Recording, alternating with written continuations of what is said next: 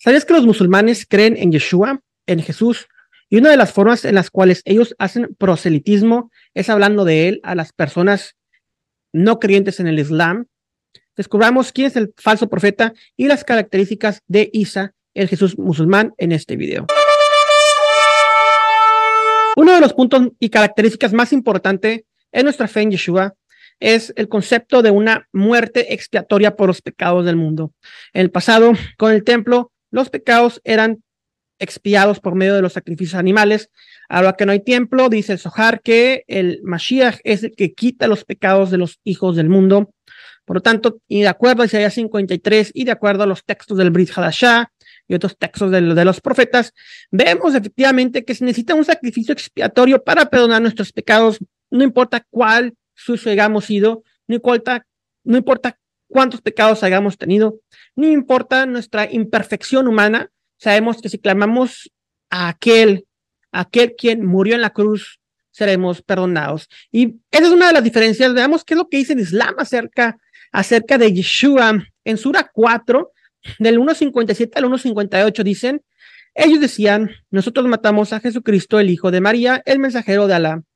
Pero no lo mataron ni le crucificaron, sino así se hizo que pareciera ante ellos, y aunque, y aquellos que diferían están llenos de dudas, sin ningún conocimiento, sin tan solo siguen conjeturas porque ciertamente no le mataron, no, Alá le levantó a sí mismo. Entonces aquí están hablando, cuando dicen ellos se refieren a los judíos, dicen que fue por parte de ellos que fue la crucifixión, claro, sabemos que fue por parte del imperio romano, pero aquí están diciendo que así hizo parecer al mundo que eh, fue crucificado, pero dicen que en realidad no, no apareció en el madero. Entonces, es una de las grandes diferencias de, del Islam y el Brit Hadashah. Lucas 23, 4 al 6 dice, cuando era como la hora sexta, hubo tinieblas sobre toda la tierra hasta la hora novena, y el sol se oscureció y el velo del templo se rasgó por la mitad. Entonces Yeshua, clamando a gran voz, dijo, Padre, en tus manos encomiendo mi espíritu, y habiendo dicho esto, expiró. Mis hermanos musulmanes, ustedes no tienen la certeza si heredarán la vida eterna. Solamente con una fe en el Mashiach, en el Cordero, Seja Elohim, tenemos esa seguridad de que por medio de su sacrificio y sangre, nuestros pecados serán expiados y tenemos acceso al Padre. Por eso vemos aquí que el templo, eh, en el templo el velo se rasga, que tenía esos querubines eh, en ese velo, los cuales representan a los querubines del jardín del Edén esos dos con la espada flameante, y aquí Yeshua nos da acceso de regreso al jardín del Edén, a la vida eterna, al árbol de la vida, así como vemos en Apocalipsis. En Sahih Muslim Book vemos el regreso de Isa. Cuando hablo de Isa me refiero al Jesús musulmán. Eh, hay una diferencia eh, entre el Jesús musulmán y el Jesús judío, el bíblico, ya que eh, no tienen características similares. Cuando hablo de Isa, me estoy refiriendo al Jesús musulmán, aunque Isa es Jesús en árabe, una traducción del hebreo Yeshua. Sabemos que no importa la lingüística ni el idioma al cual es traducido, los personajes son diferentes. Son diferentes personajes, tomamos el mismo concepto que utilizamos cuando hablamos de Alá y el Dios bíblico, no es el mismo, porque las personalidades, las características, eh, la forma en la cual los textos hablan de ellos son totalmente diferentes. Entonces, no nos podemos dejar engañar diciendo Isa es Jesús, el del Nuevo Testamento, Yeshua, el del Brit no lo es y vamos a continuar descubriéndolo. En Sahih Muslim Book, en el tomo 41, leemos, en este mismo tiempo Alá enviará a Cristo, hijo de María, y descenderá al minarete blanco en el lado oriental de Damasco, vistiendo dos prendas ligeramente teñidas de azafrán y colocando sus manos sobre las alas de los dos ángeles. Cuando bajaba la cabeza, caían gotas de sudor de su cabeza, y cuando la levantaba, gotas como perlas se esparcían de ella. Entonces, aquí, eh, Sahik Book está haciendo un comentario acerca de el regreso de Isa, del Jesús musulmán. La diferencia es que el regreso de Jesús marcado en el, en el Tanaj, en la Tanaj es muy diferente. En la Tanaj, en Zacarías, en los Nevi'im, eh, en Zacarías 14:4 dice, y se afirmarán sus pies en aquel día sobre el monte de los olivos, que está enfrente de Jerusalén al oriente. Entonces, en la Biblia, se, Yeshua regresa al monte de los olivos en Jerusalén, asociándolo con las escrituras, asociándolo con la Biblia. Pero en el Islam, Yeshua desciende a este minarete, que es una torre blanca larga que se encuentra en las mezquitas musulmanas. Entonces, Isa regresa al Islam y vemos que Yeshua regresa a Jerusalén. Diferentes asociaciones es lo que estamos viendo aquí. Un contraste muy, muy, muy diferente. También vamos a ver cuál es la, la autoridad que tiene Isa, la cual es muy diferente a la autoridad de, de Yeshua. En el Sahih Muslim Book, en el tomo 1, dice, el mensajero de Alá dijo, una parte de mi pueblo no dejará de luchar por la verdad y prevalecerá hasta el día de la resurrección. Él dijo, Isa, hijo de María, entonces descendería y su comandante, el de los musulmanes, el Mahdi. El video pasado fue de Mahdi, si no lo han visto, después de este video, les recomiendo ir a ver mi video del Mahdi, donde hablo del anticristo islámico. Lo invitaría a venir y guiarlos en oración pero él dirá, no, algunos de entre ustedes son comandantes sobre otros. El elemento importante de enfatizar aquí es que Isa luego orará detrás del Mahdi como una declaración directa sobre la inferioridad del rango de Isa, contrastándola con el rango de Mahdi. Dice, hay uno entre ustedes que es mayor comandante sobre otros, que es el de mayor rango. Algunos de entre ustedes son comandantes sobre otros, diciendo, yo soy inferior al Mahdi, a este mm, personaje mesiánico del Islam, el Mahdi. Fíjense lo que dice en, el libro Doomsday Portents and Prophecies. Jesucristo rechazará la oferta y la invitación del imán Mahdi de venir y guiar a los musulmanes en la oración y detrás del imán Mahdi dice su oración, detrás, siendo un subordinado, un subordinado al Mahdi. En el libro The Fifth Ray, eh, quoted en, eh, citado en Yahya, Jesus will return, dice, Jesús la pase con él, vendrá y realizará las oraciones obligatorias detrás del Mahdi y lo seguirá. Entonces, vemos una autoridad inferior al Mahdi. Vemos esta, este, esta dualidad muy interesante. Tenemos al Mahdi y a, a Isa en este profeto eh, apocalíptico del fin de los tiempos y vamos a ver que eso es muy similar a lo que vemos, eh, vamos a ver a continuación de el anticristo y el falso profeta. Entonces aquí estamos empezando a juntar las piezas del rompecabezas profético.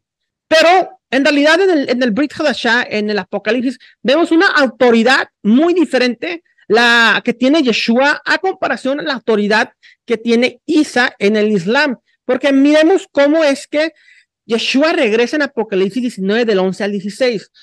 Entonces vi del cielo abierto y aquí un caballo blanco y el que lo monta se llamaba fiel y verdadero. Con justicia juzga, él juzga y pelea.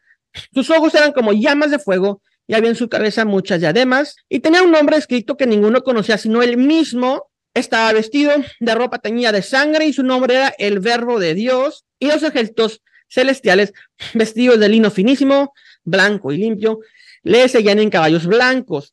De su boca sale una espada aguda para herir con ella a las naciones, y él las regirá con barra de hierro, y él pisará el, el lagar del vino del furor y de la ira de Dios Todopoderoso, y en su vestidura y en su muslo tiene escrito este nombre, Rey de Reyes y Señor de Señores, Rey de Reyes, Señores, Señores, Melech Melahim, es el máximo rango de autoridad en la tierra, el cual está teniendo él en su regreso. Entonces, en Apocalipsis, Yeshua viene como el supremo rey de reyes y en, el, en, en los textos del Islam viene como alguien inferior al Mahdi, un subordinado, un seguidor más, alguien en segundo comando. Es muy diferente lo que estamos viendo aquí acerca del regreso del Mashiach, de Yeshua.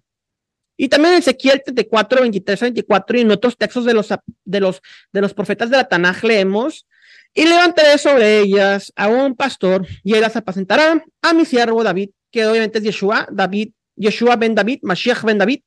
Él las apacentará y él le seguirá por pastor.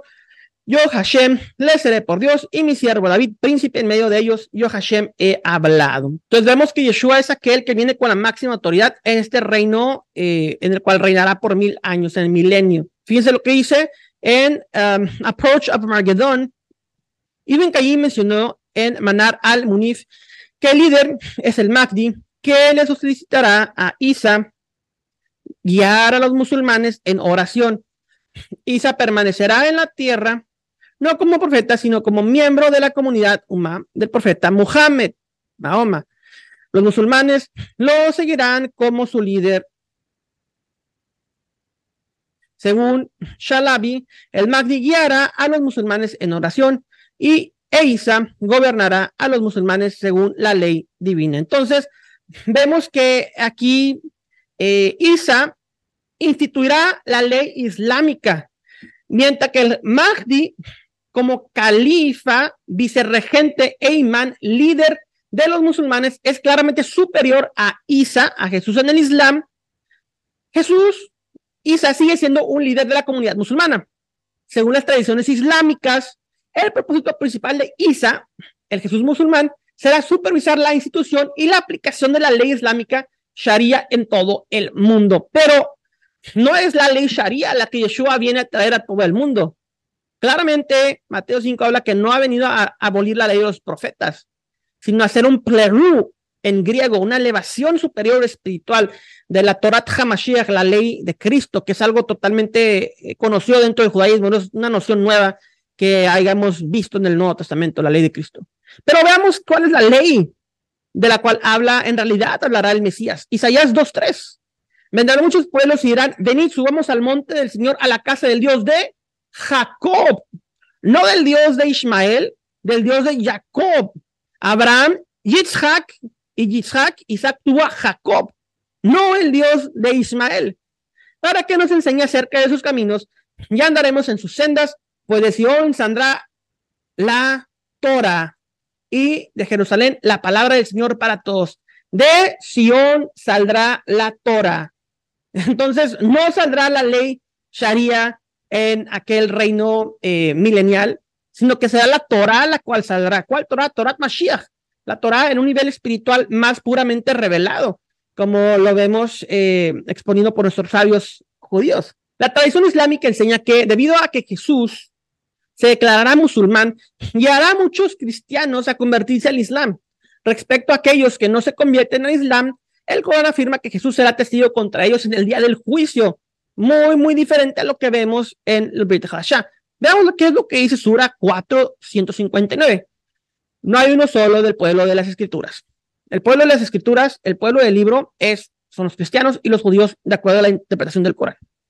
Que no crea en él antes de su muerte y en el día de la resurrección, él, Jesús, será testigo contra ellos. Entonces vemos que dice que Jesús mismo, Isa, más bien dicho, Isa será quien testificará contra aquellos seguidores de él, porque tienen un concepto, según el Islam, muy equivocado de Isa. Pero el que tiene el concepto equivocado de Yeshua es el Islam con este Jesús falso, este Isa falso. Miren lo que dicen en The Arrival of the Messiah, the Confirmarán que está vivo y no ha muerto y que no es Dios ni el Hijo de Dios, sino simplemente su esclavo y mensajero de Alá. E Isa testificará contra aquellos que lo habían llamado Hijo de Dios, los cristianos y aquellos que lo habían desmentido, los judíos. Entonces vemos lo mismo, que eh, Yeshua será el que será, en lugar de ser nuestro abogado y nuestro, eh, aquel que va, va, a cubrir nuestros eh, pecados, va a expiar nuestros pecados en el fin de los tiempos, aquí dicen que será el que nos juzgará por creer y seguirlo en él. Es crucial comprender que según la tradición y creencia islámica, cuando Isa regrese, no vendrá a convertir a la mayoría de los cristianos al Islam, pero a abolir el cristianismo o la fe en él por completo. Este hecho se entiende cuando analizamos una tradición muy conocida y citada que se refiere a cuatro cosas específicas que Isa hará cuando él regrese. Aquí eh, leemos, el profeta dijo, no hay ningún profeta entre él y yo, es decir, Isa. Él descenderá a la tierra, romperá la cruz, matará a los cerdos y abolirá la ya Alá perecerá todas las religiones excepto el Islam. Entonces, según a ellos, Isa viene a destruir las cruces, matar a todos los cerdos, abolir los impuestos ya que es un impuesto musulmán a los no musulmanes, y matará al anticristo, anticristo musulmán y sus seguidores de la tierra excepto el Islam. Entonces Jesús básicamente eliminará todo. Las tres acciones de romper la cruz, matar los ceros y abolir el impuesto ya se basan en la noción de que Isa eliminará todas las demás religiones de la tierra excepto el Islam. Romper la cruz significa abolir el culto, el culto a la luz o todo este concepto del cristianismo. Entonces, eh, o los seguidores de Yeshua, vemos que hay una diferencia muy, muy grande. Para lograr la abolición del cristianismo a la escala mundial, otra de las tareas principales de Isa es matar a una figura conocida como el Dajjal, o la versión musulmana del anticristo. Isa matará no solo al Dajjal, sino también a todos sus seguidores.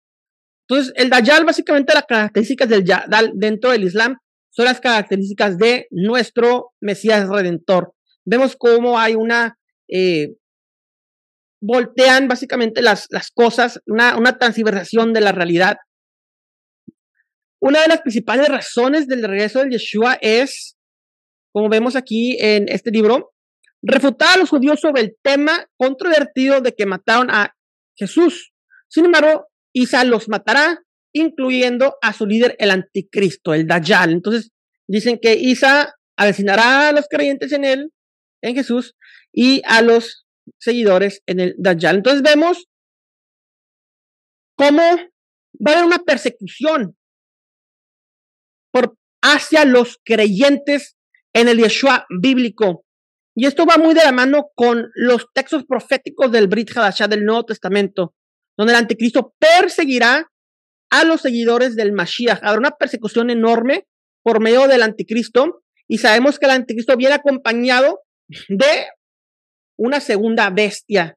Y ahorita vamos a ver Apocalipsis 13, 11 del 15 dice, después vi otra bestia que subía de la tierra y tenía dos cuernos semejantes a los de un cordero, pero hablaba como dragón. Entonces, antes de este verso vemos que la primera bestia tiene diez cuernos, hablando de autoridad. Obviamente, eh, una vez se puede representar un imperio, pero este, en este caso representa a esas entidades específicamente al anticristo y la otra bestia representa al falso profeta.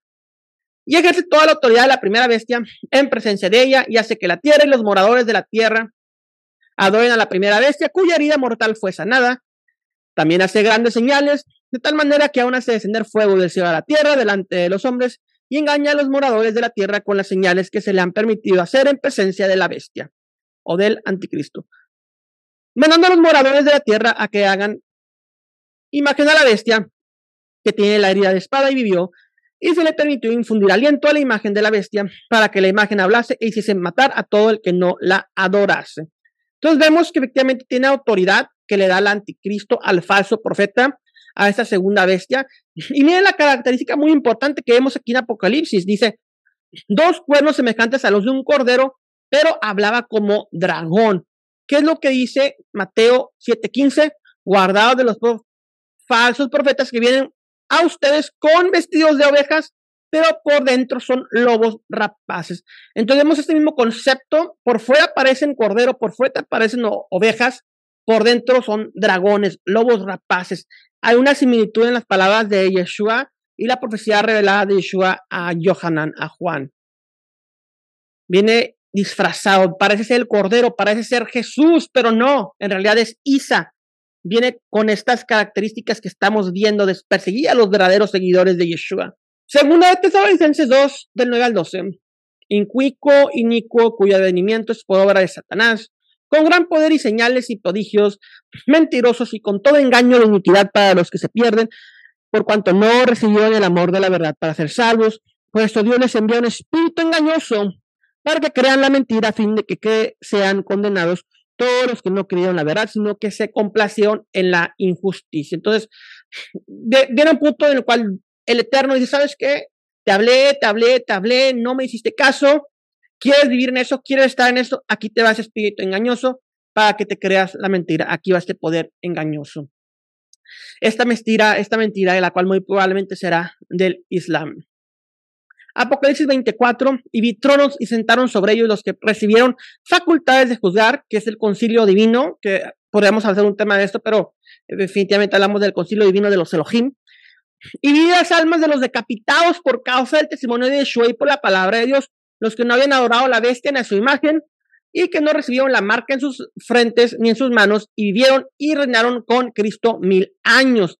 ¿Cómo fueron muertos? Decapitados. ¿Cuál es una de las formas cuales el, el Islam les manda a los musulmanes aniquilar a los creyentes, a los enemigos, por medio de decapitación? Que es una de las cosas horrendas que estamos viendo que están sucediendo en Israel en esos momentos y que han sucedido en el palabra con estos, estos eh, personas, las cuales son influenciadas por el Islam. Y Mateo 24 del 4 a 5 nos dice, respondiendo Yeshua, les dijo, Mira que nadie nos engañes, porque vendrán muchos en mi nombre diciendo, yo soy el Mashiach, y a muchos engañarán. Entonces, amigos musulmanes, ¿ustedes creen que vendrá un Isa que abolirá, abolirá la Torah? Que abolirá la Torah Mashiach, que abolirá las palabras que ya fueron escritas antes del Corán, pero están muy equivocados. Les pido que oren a Dios, al Dios verdadero, y le pidan una revelación, así como muchos de sus hermanos han estado creyendo y teniendo sueños y visiones acerca de aquel que dice, yo soy Isa, el Dios de Abraham, Isaac y Jacob. Y estos hermanos musulmanes creen y se convierten al Mashiach. El tiempo está cerca y Mashiach, el verdadero, regresará. Hermanos de las naciones hermanos judíos, estamos preparados para poder diferenciar entre el verdadero, el verdadero Mashiach, el verdadero Cristo, y no el falso profeta. El falso profeta viene, viene bajo la autoridad del anticristo, pero Cristo viene con la autoridad como Dios verdadero, como Adonai Sebaot. Yo creo que es por eso la razón por la cual hay un gran despertar de este movimiento de judaísmo mesiánico dentro del mundo, en el cual las personas estamos conociendo la verdadera identidad de aquel que conocíamos antes. Se nos revela y se quita ese ropaje egipcio y a los musulmanes se quita ese ropaje islámico y le dice, Ani Yeshua, yo soy Yeshua. Hermanos, sigamos en oración, esa es nuestra lucha y nuestra batalla. No guerra contra sangre ni contra carne, sino contra las potestades de las tinieblas. Hashem los bendiga, los bendiga grandemente en el nombre de Yeshua. Shalom, shalom.